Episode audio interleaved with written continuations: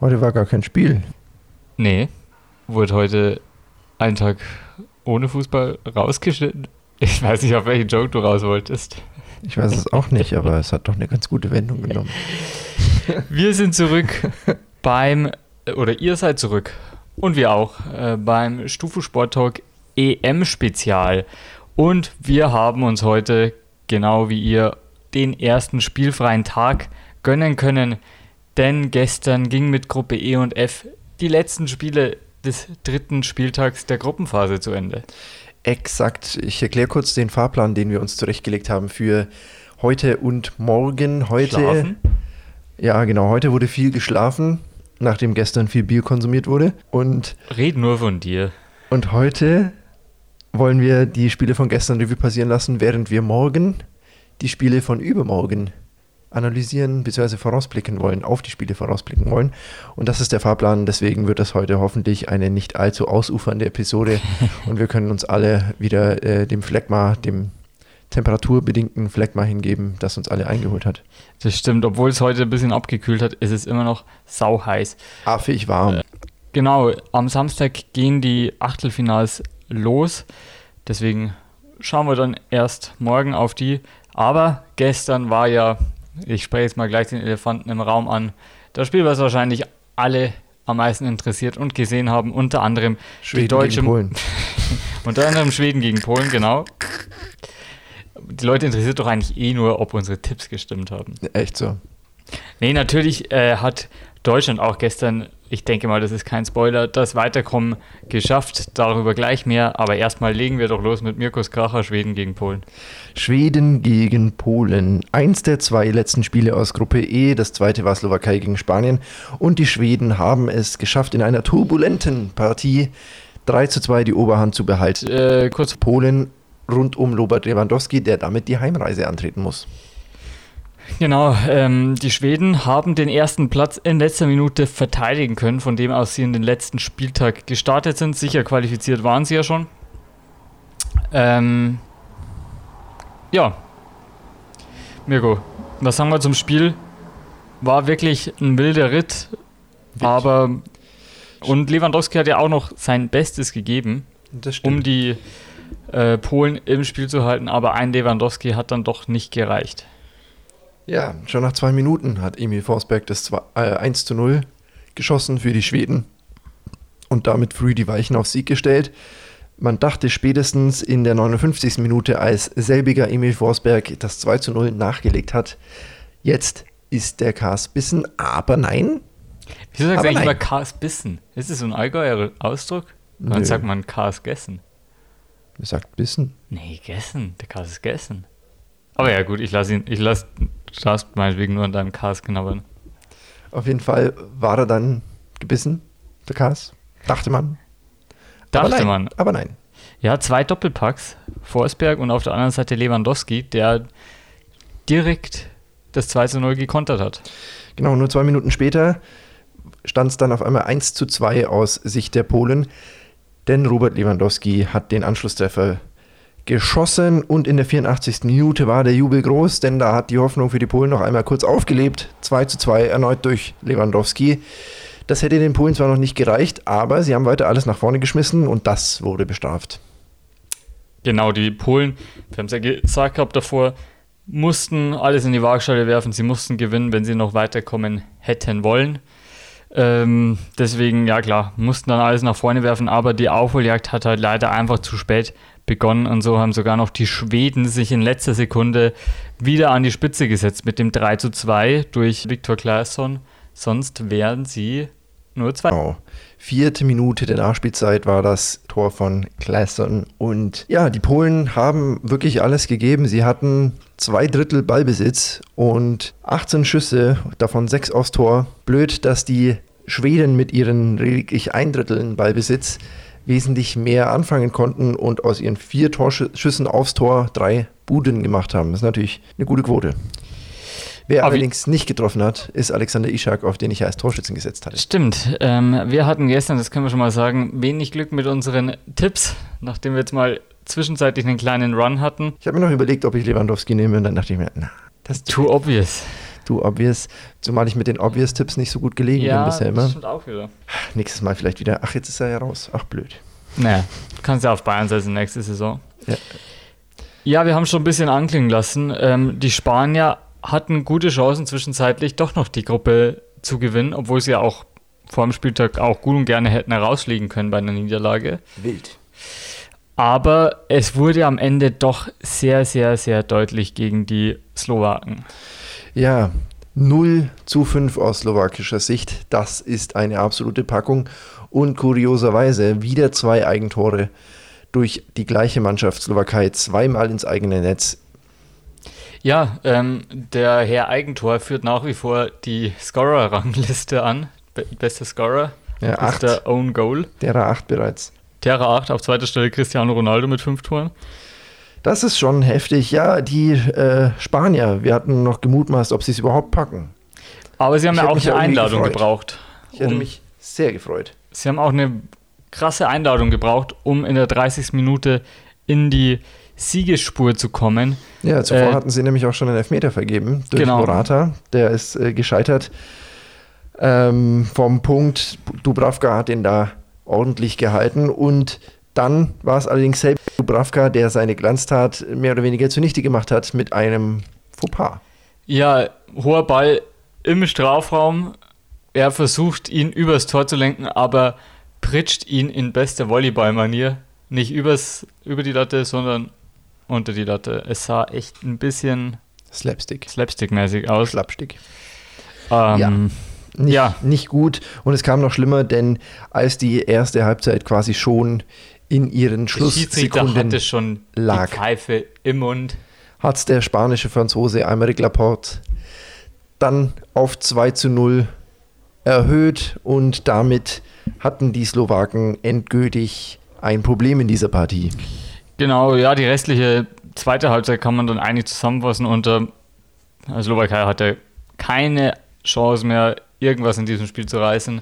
Und die Spanier haben es dann noch sehr deutlich gemacht und den höchsten Sieg des bisherigen Turniers eingefahren. Ja, 3-0 Sarabia, 56. Minute, 67. Minute, eine Minute nach seiner Einwechslung Ferran Torres mit dem 4-0 und Juraj Kutschka in der 71. mit dem 5-0 wieder ins eigene Netz.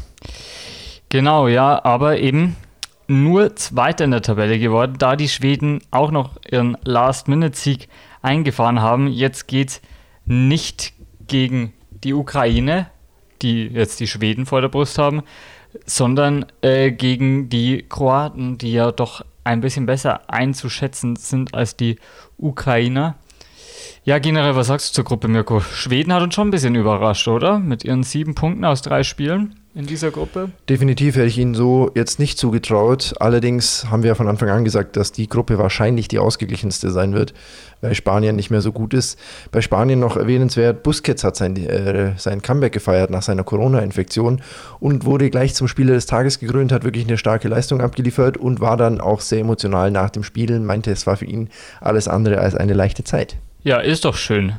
Und Nachtrag natürlich auch mein Tipp, Marek Hamschik bei den Slowaken hat nicht getroffen. Keins der null Tore hat er gemacht. Genau. Wir haben schon angesprochen, die acht Eigentore, das ist jetzt schon eine neue Bestmarke. So viel gab es in noch keiner anderen EM-Runde bisher, also acht schon, aber nicht mehr. Und wir sind ja gerade mal über die Gruppenphase jetzt hinaus. Wenn da noch eins folgt, wird der Allzeitrekord nicht nur eingeholt, sondern auch eingestellt.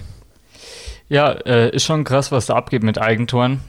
Ich weiß nicht, woran es liegt. Ob vielleicht auch heutzutage ein bisschen anders gezählt wird. Manche Sachen, die vielleicht früher nicht als Eigentore gewertet worden wären, aber ist auf jeden Fall eine ziemliche Marke.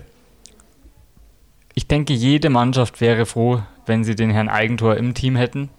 Denn so eine richtige Neun, die fehlt einigen Mannschaften. Owen Goal.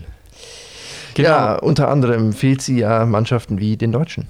Genau. Wollen wir gleich mal zum Deutschlandspiel kommen? Ja, Genau, wir haben es alle gestern wahrscheinlich gesehen und wir sind wahrscheinlich alle immer noch genauso erleichtert, obwohl jetzt mittlerweile fast 24 Stunden dazwischen liegen.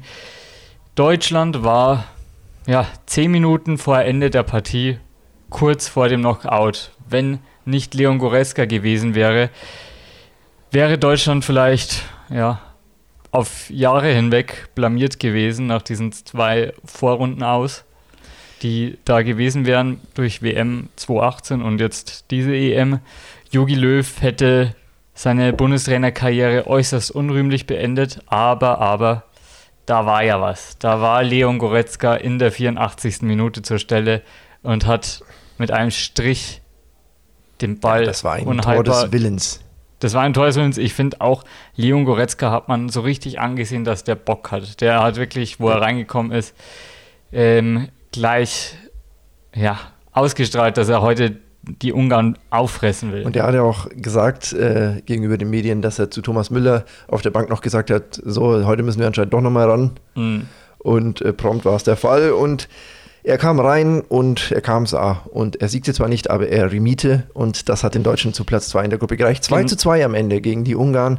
Die Ungarn, die uns sehr, nicht unbedingt überrascht haben, aber sehr gut gefallen haben. Ja, man muss sagen, also Respekt an die Ungarn gegen Frankreich ein Unentschieden, gegen Portugal bis zur 85. 0 zu 0. Deutschland an, die Rande der Nieder an den Rand deren Niederlage gebracht. Die haben sich schon wirklich in dieser Todesgruppe F ordentlich präsentiert. Gehen wir doch auch nochmal das Spiel von Start an durch. Wie waren die Voraussetzungen? Die Voraussetzungen waren gut für Ungarn, denn sie hatten den Regen mitgebracht. Und der macht ja bekanntlich die spielschwächeren Mannschaften eher besser. Genau, und die Deutschen mit ihrem ballbesitzorientierten Fußball haben sich da dann in der Tat auch sehr schwer getan. Zwischenzeitlich hat es wirklich richtig wie aus Kübeln geschüttet. Ja, ich habe schon fast befürchtet, dass das Spiel mal, wobei wäre vielleicht zu gut für Deutschland gewesen, aufgebrochen worden wäre.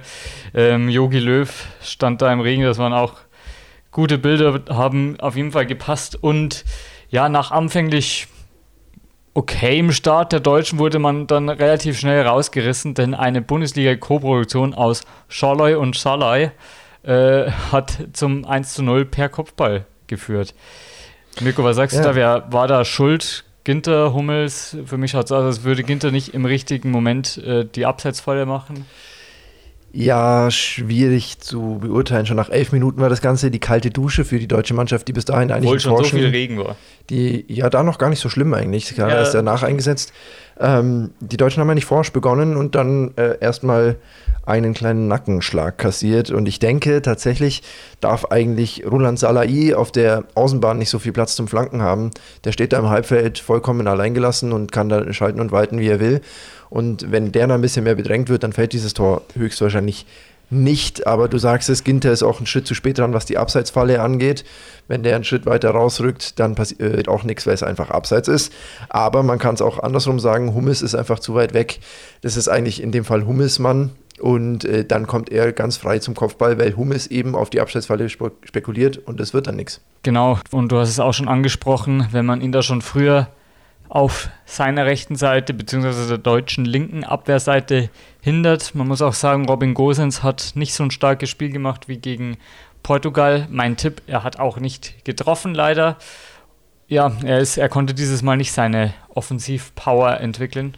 Nee, er war ein bisschen ja, außen vor durch die tiefstehenden Ungarn, wie ich es auch prognostiziert hatte. Die Deutschen haben damit ihre Probleme. Spieler wie er, wie Havertz und die, wie Werner zum Beispiel, die brauchen einfach Raum, um zu funktionieren. Und die Ungarn haben einfach keinen Raum hergegeben, sobald es Richtung Strafraum ging. Ähm, ich kann mich an eine Aktion erinnern, in der er mal durchstarten konnte und den Doppelpass mit Groß gesucht hat und prompt wurde es mordsgefährlich, als Groß dann ganz knapp am Tor vorbeischiebt. Aber das war eine der wenigen guten Aktionen von Gosens, der defensiv bis jetzt auch vielleicht die eine Flanke eigentlich einen guten Job erledigt hat, aber offensiv kaum in Erscheinung getreten ist, weil die Ungarn einfach wenig zugelassen haben und zu 8, 9, 10 am eigenen 16er umeinander gestanden sind. Genau, direkt nach dem ungarischen Führungstreffer war dann eigentlich eine ganz gute Phase der Deutschen. Hummels köpft ans Lattenkreuz ähm, und danach direkt auch nochmal eine gute Gelegenheit, wo ja der Ball irgendwie im Strafraum in der Mitte bleibt und dann äh, Ginter dazwischen spritzt und aus 5, 6 Metern seinen Fuß reinhält, aber leider viel zu platziert auf Gulaschi. Ja, da und, dann, ja. und dann war eigentlich wieder lange Zeit in der ersten Hälfte, wie leider auch gegen Frankreich, wenig offensive Ideen der Deutschen da. Ja, da hat man den Deutschen ein bisschen angemerkt, dass sie jetzt nicht mehr so recht wissen, was sie noch probieren sollen.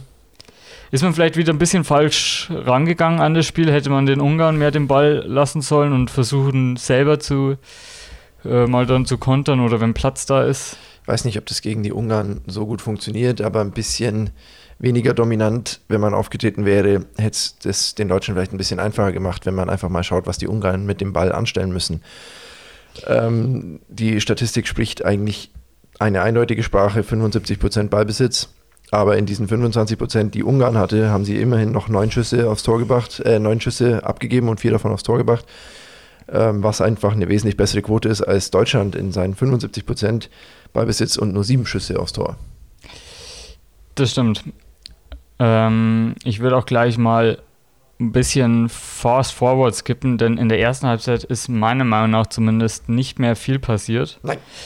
Und ich würde dann gleich mal in die zweite Halbzeit springen, wo die erste richtig gute Chance den Ungarn gehört hat. Und zwar ein Postentreffer nach Freistoß von Salai. Ja, da hat es lichterloh gebrannt. Gut, dass der nicht drin war, denn dann hätte es die deutsche Mannschaft noch schwerer gehabt als eh schon. Genau, da war zwar mal zwischendurch, zwischenzeitlich äh, Frankreich vorne gegen Portugal, was ja selbst bei einer 1 zu 0 Niederlage bedeutet hätte, dass die Deutschen als Gruppendritter weiter gewesen wären. Aber wir kommen noch dazu, im Endeffekt war es ganz gut, dass man selber noch das Remis geschafft hat. Und dann war die 66. Minute Freistoß. Kimmich, Ball ist lang, Gulaschi kommt raus, Gulaschi springt daneben, Hummels ist mit dem Kopf da und direkt vor der Linie kriegt auch noch Harvard seine Birne ran und der Ball ist im Netz. Deutschland jubelt, es steht auf einmal 1-1. Ja, und, und da muss man ja, sorry, ganz kurz noch, da muss man ja eigentlich in diesem Moment, oder habe ich zumindest gedacht und ich denke alle gedacht, jetzt hat man es unter Kontrolle, jetzt muss man es eigentlich auch noch drehen. Ja, genau so ging es mir auch. Alle jubeln ausgelassen und man hat gemerkt, wie ihnen ein Stein vom Herzen fällt. Vor allen Dingen Kimmich da äh, mit einem Urschrei, wenn man so will, hat sich da sehr gefreut. Allerdings ja, hat es nicht lange hergehalten. Das war ein richtiges FIFA-Ding, so richtig vom Anstoß weg, was man eigentlich denkt, das gibt es nicht in echt, sondern nur in FIFA, dass jemand von Anstoß wegrennt und die Kugel ins Tor gleich wieder jagt, weil einfach die äh, Mechanik von FIFA den Angreifer da begünstigt. Ja, es, in der Zwischenzeit hat Deutschland zweimal gewechselt. Werner kam für Havertz und Müller kam für Gnabry. Und irgendwie hat keiner so richtig auf dem Schirm gehabt, dass die Ungarn auch noch mitspielen. Genau, von Anstoß, Anstoß, weg, nach vorne schnell gespielt. Hat mir auch wieder nicht gefallen. Da ist Ginter ein bisschen schlecht raus oder hat sich rausziehen lassen. Dann kommt der Lupfer. Äh, Sané mittlerweile da auf eine Rechtsverteidigerposition gezogen, äh, ist nicht energisch genug am Mann. Auch Neuer geht vielleicht da ein bisschen zu früh raus. Ja, wobei man ja sagen muss, ich habe es dir auch schon im privaten Gespräch gesagt, warum muss denn überhaupt Sané dann da der letzte Mann sein, dessen Zweikampfstärke noch nie äh, sein, sein größtes Plus war? Auf einmal steht Sané als letzter Mann hinten, allgemein Sané, brauchen wir nicht reden, keine glückliche Leistung, hat nicht wirklich gut gespielt, aber ich habe ihn, glaube ich, noch nie so viel laufen sehen. Und er war noch nie so oft hinter der Mittellinie gefühlt in seinem ganzen Leben wie in diesem einen Spiel gegen Ungarn. Das stimmt. Und ist da immer mit zurück und hat äh, die Vollsprints, die Linie rauf und runter wie so wie, wie eine Pferdelunge. Und dann aber in den entscheidenden Situationen vorne hatte man dann immer den Eindruck, ihm fehlt dann die Spitzigkeit, weil er hinten so viel machen muss.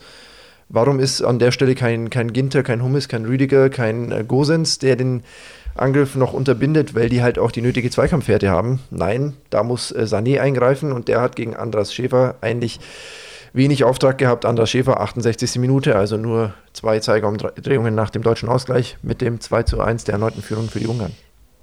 Genau, ähm, es war wirklich äh, ein unfassbarer Nackenschlag und da muss man sagen, das war schon gut, dass sie da nochmal und auch starke Leistung, dass sie da nochmal zurückgekommen sind davon, aber man braucht nicht drüber reden, das darf einfach nicht passieren. Also als Spitzenmannschaft in so einem Turnier musst du da wach sein. Das kann ich mir ehrlich gesagt ganz schlecht erklären. Vielleicht einfach zu viel, wirklich zu viel Spannung abgefallen in dem Moment des Ausgleichs. Ich weiß nicht. Ja. Ähm, und dann, ich muss sagen, es war für mich was anderes als gegen Südkorea 2018. Da hatte ich wirklich das ganze Spiel über das Gefühl, die machen heute kein Tor. Gegen Ungarn gestern hatte ich schon das Gefühl, die kämpfen, die fighten, die können schon noch irgendwie schaffen.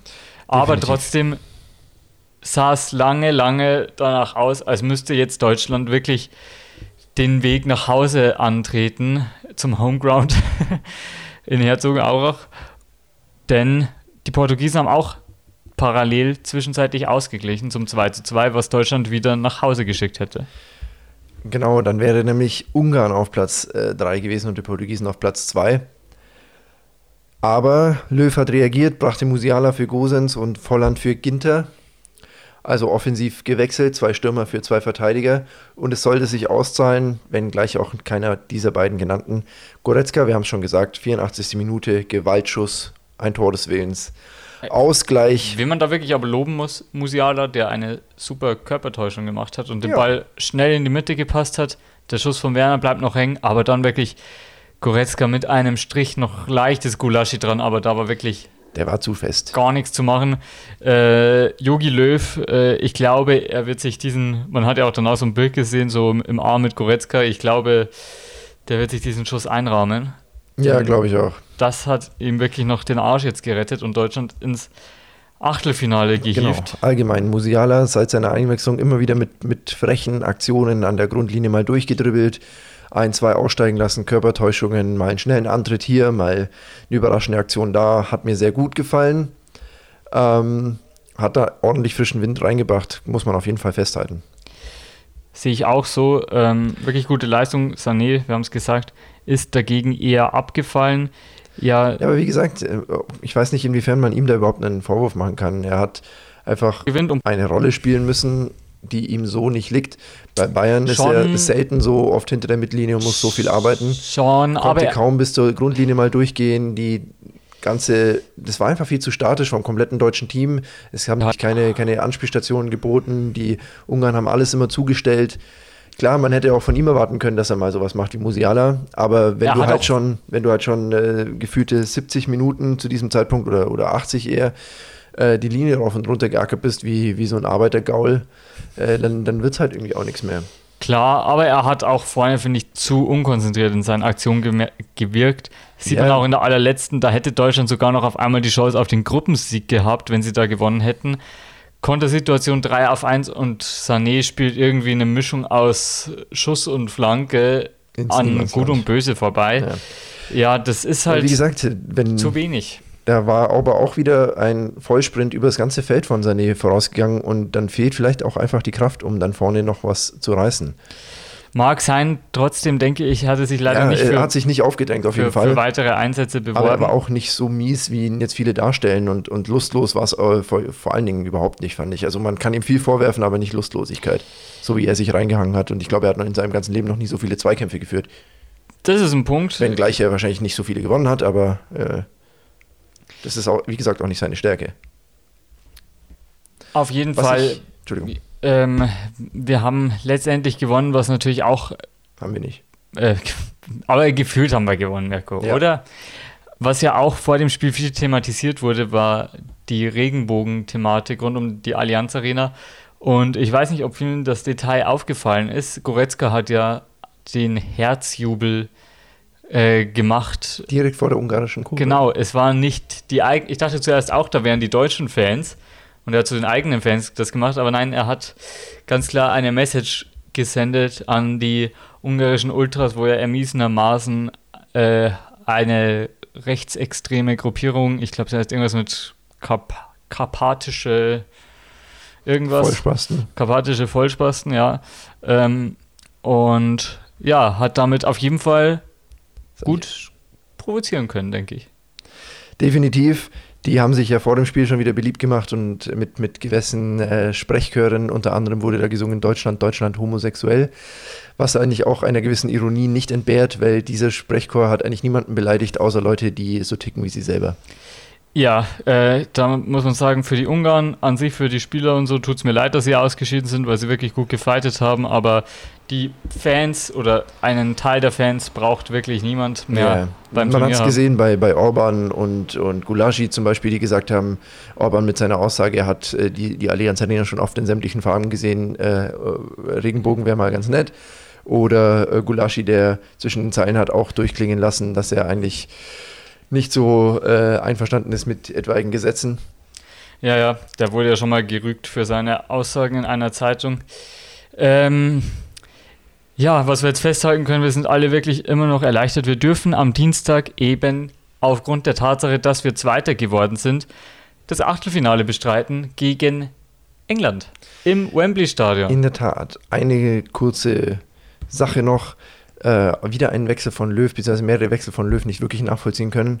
Werner tauchte dann zwischenzeitlich auf der Linksverteidigerposition auf, äh, so ähnlich wie Volland in, im Spiel gegen Frankreich. Und ich frage mich halt echt immer, wie man auf solche Ideen kommt. Also, naja, lassen wir das gut sein. Wir haben noch ein weiteres Spiel in dieser Gruppe. Wer vorausblicken wollen wir erst morgen. Portugal gegen Frankreich. Und auch hier kann man es vorausgreifen. Ich hatte getippt auf Bernardo Silva als Torschützen. Das wurde nichts. Ein kurioses Spiel, weil drei Elfmeter. Du sprichst es an. Die ersten drei Tore, glaube ich, waren alles Elfmeter. Zweimal durfte Ronaldo verwandeln und einmal Karim Bixen. Sehr interessant. Schon nach 27 Minuten hat Loris im Strafraum einen Portugiesen so richtig weggemäht.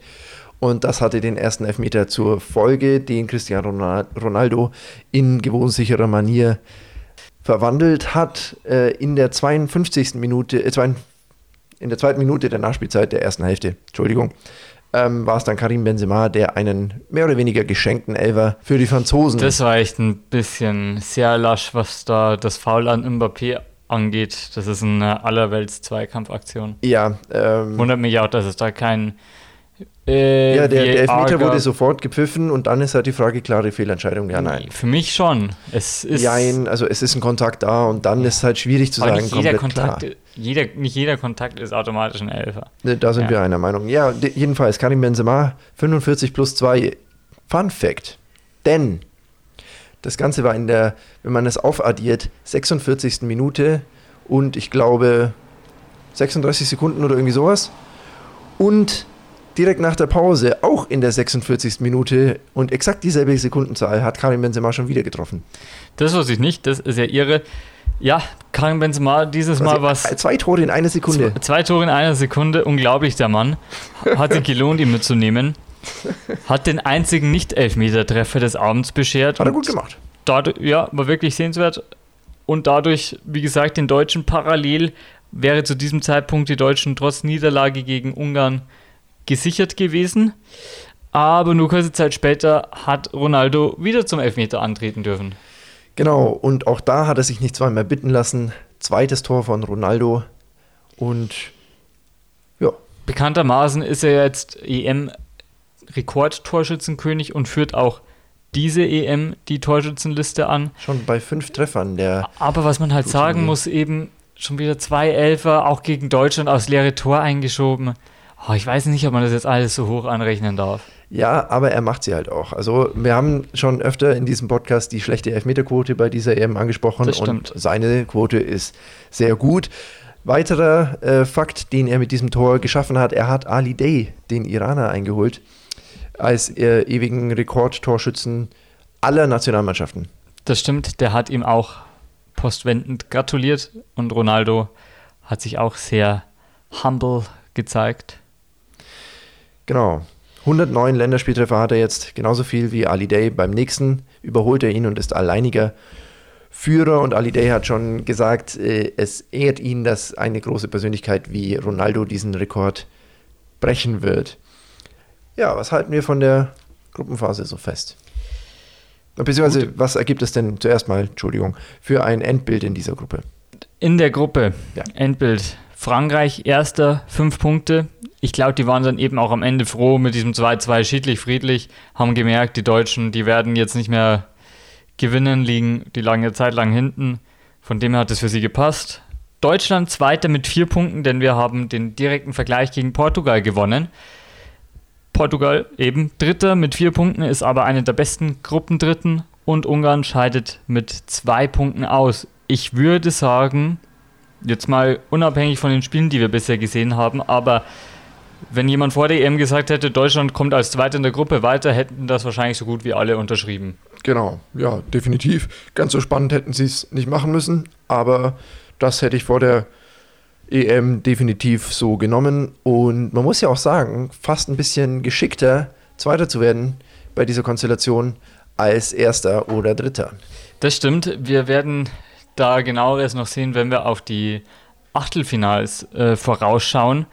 Wollen wir die Paarungen zumindest schon mal nennen?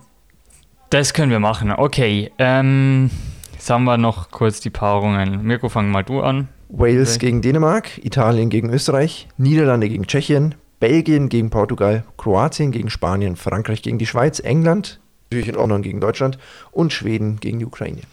Genau, wir können uns dann noch mit dem Turnierbaum genauer beschäftigen bei der nächsten Folge. Ansonsten ja, generell zu den Gruppenphasen so richtig ähm, Favoriten rausgeflogen sind jetzt im Endeffekt keine, zumindest nicht die ganz großen. Wie gesagt, der Geheimfavorit Türkei musste sich mit null Punkten verabschieden. Russland hätte man vielleicht auch gedacht, dass sie die Gruppenphase überstehen. Der Viertelfinalist der WM 2018 auch ausgeschieden als Gruppenletzter. Ansonsten, die meisten Favoriten haben es doch recht unbeschadet überstanden, oder? Das stimmt. War ja mehr oder weniger auch so zu erwarten, nachdem pro Gruppe ja drei weiterkommen. Ähm, grundsätzlich haben sich aber unsere Tipps schon ein bisschen bewahrheitet, dass sowohl äh, Kroatien als auch Spanien zum Beispiel wesentlich weniger stark sind als die Jahre zuvor. Ähm, ja, was kann man sonst noch mitnehmen? Es gab etliche Rekorde. Zehn Rekorde wurden schon gebrochen. Genau, unter anderem zweimal der des jüngsten Spielers einer EM aller Zeiten. Das war für nur wenige Tage Jude Bellingham, der Engländer. Ihn nach einer knappen Woche der Pole Kasper Koslowski mit nur 17 Jahren und 246 Tagen direkt wieder abgelöst hat. Da hat er sich nicht lange drüber freuen können, aber naja, ist jetzt eigentlich auch nicht so wild. Wird ich denke, jüngster Spieler zu sein, ist jetzt nicht so krass wie Torschützenkönig das oder stimmt. so zu werden. Wir haben das Tor aus der weitesten Entfernung. 45 Meter und ein paar zerquetschte von Patrick Das war Schick. natürlich ein schickes Tor. Das haben wir schon besprochen gehabt. Schick ja. gemacht. War ja, lang geschickt. Auch auf deutscher Seite Rekorde. Harvards jüngster Torschütze bei einer EM. Musiala jüngster EM-Teilnehmer. Deutschlands, genau. genau. Da löst der Lukas Podolski ab, der diesen Rekord äh, seit 2004 aus deutscher Sicht innehatte. Ähm, es gab noch nie vier Gegentore gegen einen amtierenden Titelträger, Portugal gegen Deutschland. Und es gab in diesem Spiel auch zwei Eigentore, das gab es auch noch nie in einem EM-Spiel. Das wurde ja sogar nochmal wiederholt durch die Slowakei gegen die Spanier jetzt zuletzt. Außerdem, die, wir haben es schon erwähnt, den Eigentorrekord insgesamt bereits jetzt acht und damit den bisherigen Rekord schon eingestellt. Ähm, es gab noch nie so eine souveräne Gruppenphase wie die von Italien. Neun Punkte, 7 zu 0 Tore. Generell ähm, drei Mannschaften mit einer perfekten Ausbeute von neun Punkten gibt es auch nicht so oft. Und es hat erst zweimal äh, übrigens eine Mannschaft gewonnen, die diese perfekte neun Punkte Gruppe geschafft hat. Das heißt, es muss gar nicht so viel heißen, wenn man so souverän durch die Gruppenphase marschiert. Ja, äh, es gibt eine ganz ähnliche Statistik von der Qualifikation, ähm, dass bei perfekter Qualifikation die Quote auch gar nicht so hoch ist. Die genauen Zahlen sind mir jetzt leider entfallen, weil ich es nicht rechtzeitig gescreenshottet habe. Ähm, ja, was gab es noch? Dänemark als Gruppenzweiter weiter, obwohl sie die ersten zwei Spiele verloren haben. auch das gab es noch nie. Zwei, genau. zwei Auftaktpleiten und dann noch. Das haben wir eh schon besprochen. Das war ja ein Wahnsinnsding, sehr emotional. Genau. Wir empfehlen euch die, ich denke, die letzte Folge war es. Ich denke, ich, wir empfehlen euch alle Folgen. Alle Folgen. Aber auch die. Und die Hazards, Torgan und Eden, ähm, sind erst das dritte Brüderpaar in der Geschichte einer EM, das äh, getroffen hat. Also be beide mindestens ein Treffer. Die Vorgänger waren Michael und Brian Lautrup, die beiden Dänen, und die Niederländer Frank und Ronald de Boer. Interessant, Mirko. Ja, damit haben wir. Mathe, Mathe-Genies werden wissen, wir haben jetzt keine zehn Rekorde aufgezählt. Das liegt daran, dass wir die Ronaldo-Rekorde ja schon vorher hatten, zum Beispiel. Die brauchten wir jetzt nicht nochmal zu erwähnen. Nee, der muss jetzt auch nicht noch mehr sein Ego gepusht bekommen. Ich denke, wir haben auf jeden Fall eine unterhaltsame Gruppenphase gesehen, haben uns in manchen Sachen bestätigt fühlen können, in manchen Sachen vielleicht nicht ganz, aber, aber auf jeden Quote Fall. Ist gut. Unsere Quote ist gut ja. und macht auf jeden Fall Lust auf mehr, denn wir haben es ja gerade schon gesagt, äh, ein paar interessante Partien stehen an. Also wer man Tage hintereinander kommt zu äh, wirklich spannenden Duellen, fängt an am äh, warte, genau, äh, fängt an am Samstag, genau, aber am Sonntag gibt es den ersten richtigen Kracher, Belgien, Portugal. Dann am Montag gleich Kroatien, Spanien. Und dann natürlich am Dienstag England, Deutschland. Das wird jeden Tag äh, wirklich ein schönes Spiel geben. Und ich freue mich, dass man jetzt mal zwei Tage durchschnaufen kann, auch wenn wir, wenn ihr uns dann natürlich nicht regelmäßig hört. Für euch ist es ein größerer Verlust als für uns. Äh, denn wir, wir können uns jetzt auch mal einen freien Tag gönnen. Wir haben morgen kein Training anberaumt. Äh, morgen schön locker auslaufen, Mirko. Aber ich denke, wir freuen uns beide schon sehr auf die K.O.-Runde. Das stimmt, äh, so ist es. Was kann man noch mitnehmen aus den vergangenen fast zwei Wochen? Es war teilweise turbulent und die UEFA hat kein gutes Bild abgegeben. Das Ganze hat sich noch ein bisschen verschärft, nachdem der Diversitätsbeauftragte äh, Hitzelsberger heute öffentlich gemacht hat, dass sie eigentlich bei der UEFA schon vor Mo Wochen, Monaten angefragt hatten, ob sie an einem spielfreien Tag die Münchner Arena in Regenbogenfarben leuchten lassen könnten. Und auch das wurde äh, abgelehnt. Naja, dann können Sie sich eigentlich nicht mehr rausreden mit der Sache. Es hatte was zu tun mit der Parlamentsentscheidung in Budapest. Genau, also das äh, schon wieder kein gutes Bild wie gehabt von der FIFA. Es war äh, wild, es war teilweise undurchsichtig mit dieser Regelung. Äh, Dritte kommen weiter, was gilt, wie wird es entschieden, dies, das. Wir sind sehr gespannt, wie diese EM weitergehen wird, die EM 2020, die in 21 stattfindet. Mit diesen Worten wollen wir es für heute gut sein lassen, oder lieber Jonas? Genau, wir hoffen einfach, dass das Sportliche überwiegt auch in der K.O.-Runde und hoffen, dass ihr genauso sportlich bleibt. Genau, bleibt am Ball und lieb zueinander. Vielen Dank allen Zuhörenden fürs Einschalten einmal mehr. Bleibt dem Sporttalk treu. Wir sehen tatsächlich an den Klickzahlen, dass wir einige treue Hörer haben und das freut uns extrem. Vielen, vielen Dank. Goretzka äh, schickt Herz an jeden. Goretzka schickt Herz an jeden und von mir gibt es ein Bussi aufs Bauch hier, ein imaginäres obendrauf. Wer es in Real Life abholen will, muss Bier mitbringen.